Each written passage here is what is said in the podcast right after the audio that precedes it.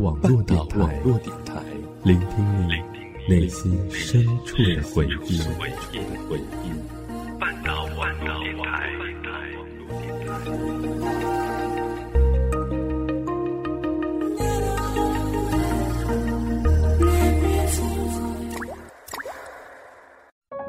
我们都在故事里感悟真谛，我们都在故事里懂得人生，我们都在故事里学会成长。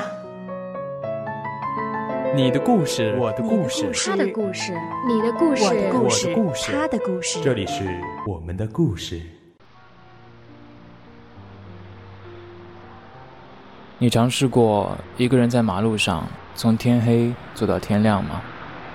看着无数汽车从自己的眼前掠过，车灯、路灯清晰的扫过自己的同仁，逐渐变多变少的人群。马路始终不是一个安静的地方，而坐在马路边从天黑到天亮的人，要不就是疯子、傻子，要不就是极寂寞的人。我和菲菲一人占一个。我是那个疯子加傻子，陪着极寂寞的他。期间，我们两个人没有说过一句话，我只是坐在那里发呆，而他使劲地吸着烟，一根接着一根。他不给我讲他的故事，而我却曾喋喋不休地说着自己所有的曾经。我们成了这样的朋友，熟悉且陌生着。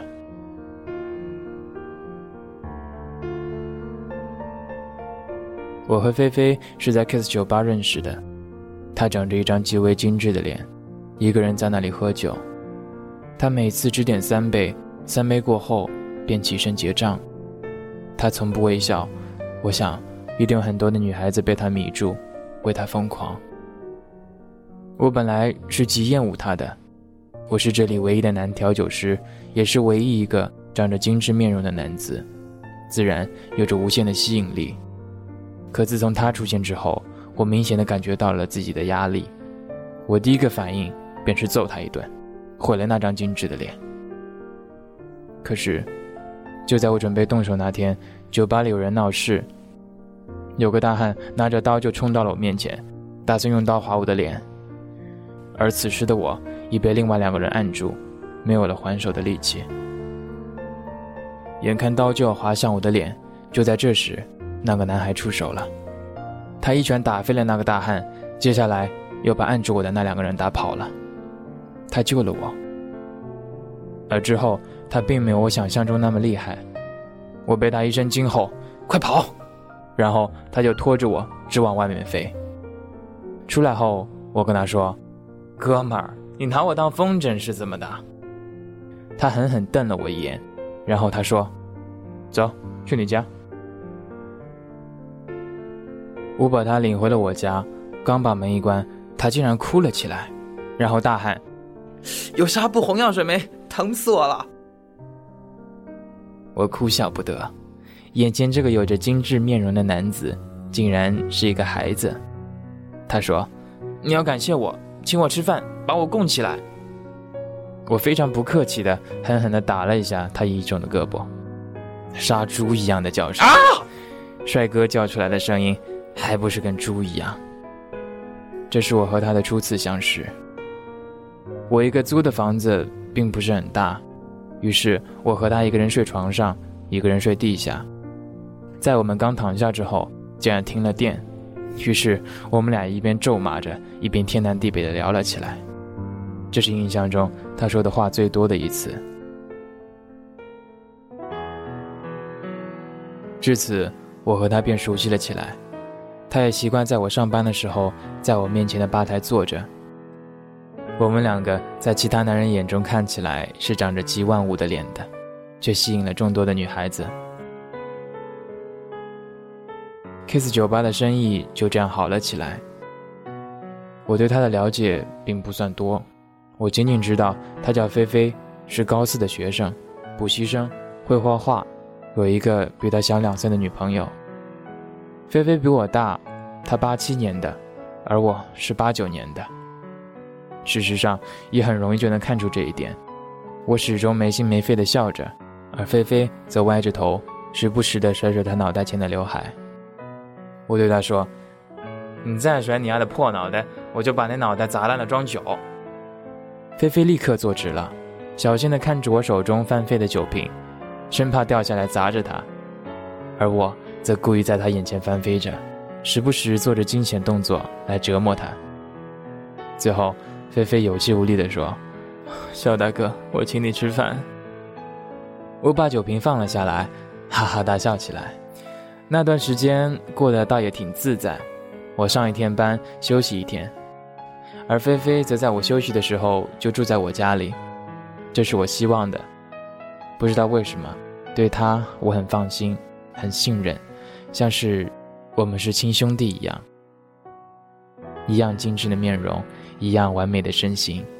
就是这样奇怪的感觉，我并没有在意，或者说感觉两个男人说这种东西过于恶心，弄得好像同性恋似的。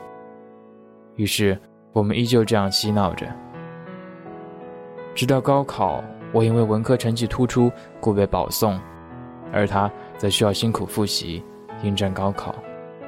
我开始帮他恶补文科，也管制他，不让他再去 kiss。很多时候，我都是在做一个长辈的形象，这一点一直都没有改变。我与菲菲夜夜奋战，我甚至把自己最厌恶的代数和几何也给学了进去。只是，我总看见他紧锁的眉头。这个动作发生在他看完手机之后，然后是不断的回头看手机。他酷酷帅帅的甩头动作消失了，就这样悄悄地消失在了这个夏天。当我意识到这点时，忽然感觉有一阵悲伤涌上心来，没有任何征兆。而就在要踏入高考考场那天，出事了。考前的一个晚上，我还拉着他的手说：“加油。”而此时，我就看见那个熟悉的身影从考场里冲出来，疯了一样的往外跑去，一下子就消失在了我的视线里。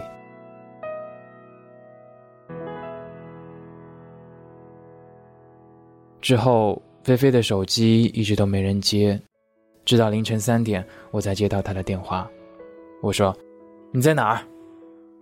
电话那头是长长的沉默，静的可以听见血脉里血液流动的声音。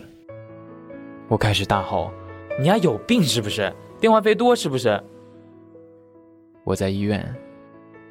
菲菲的声音听起来极为憔悴。我女朋友吞了四十多片安定。刚抢救过来，这是他第十次自杀，而我竟然刚刚才知道。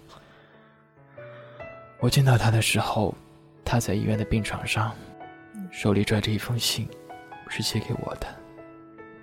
由于太用力，信有几处地方被弄破了。信上面说，他已经无法承受这样的苦难，想安静的离开，只是舍不得我。然后，我轻声的问：“他在哪个医院？”此时，我已经有泪流了出来。电话却在此时挂断了。我拿着手机，瞬间感觉有种强烈的伤感涌进身体，和每一滴血、每一寸肌肤融合。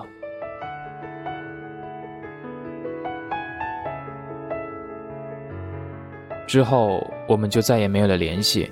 他的电话刚开始是关机，后来直接停机。习惯是很可怕的，我习惯每天和他斗嘴，这样突如其来的别离让我无法承受。此时的我，也失去了一样东西，那种没心没肺的笑。而在 Kiss 又做了一个月之后，我终于忍受不了那种见物思人的情感，于是辞了职，每天抱着枕头蒙头大睡。分不清白天与黑夜。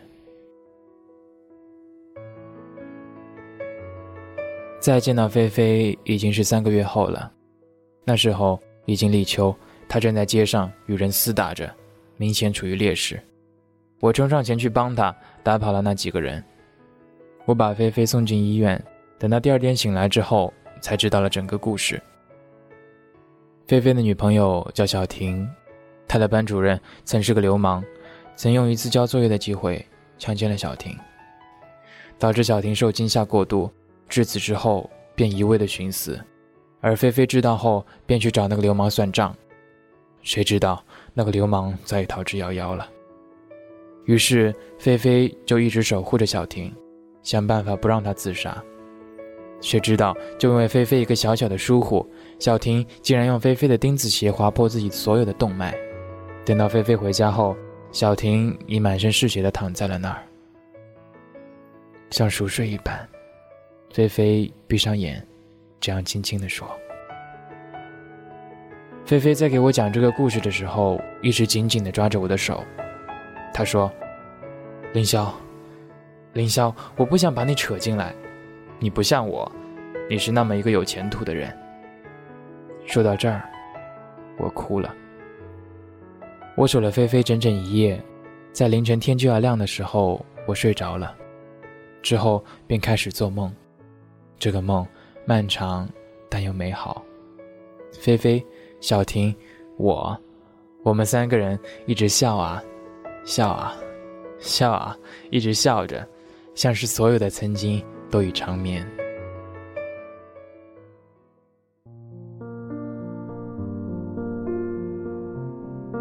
等第二天醒来的时候，我也在病床上，而菲菲则像雾一样消失了。我抱着被子痛哭起来。其实还有一个故事，我是他的亲弟弟，我没有来得及说。母亲和父亲离婚那年，母亲已经怀上了我，至此，菲菲便由父亲抚养，而我则一直跟随着母亲。我早已认出他，只是这个故事不知道什么时候才能再次讲给他听。一个人成了谜，你不知道他们为何离去，就像你不知道这竟是结局。嘿，亲爱的耳朵们，今天的故事叫做《我们的曾经都已长眠》，来自萧凌。这样的故事可能对大多数人来说太过离奇了。说句开玩笑的话，我要是没有亲弟弟，就不会有这样的事了。可是，我会有别的故事。我的大学时期抽了风似的喜欢上一个女孩，我追了她四年，有着千丝万缕的联系，可最后还是无疾而终，不了了之。毕业后，我发誓死也不想再见到她。万一见到他，我还是爱他。很多事情，你一个人反而比较容易故作坚强，就那么挺过来了。但是，如果你要对某个亲近的人诉说你埋藏心底的故事，却很容易就抱头痛哭。我们其实都是孩子，一个人的时候摔一跤虽然痛，但是咬咬牙，自己也就爬起来了。但是有人在身边的时候，我们就迫不及待的需要安慰。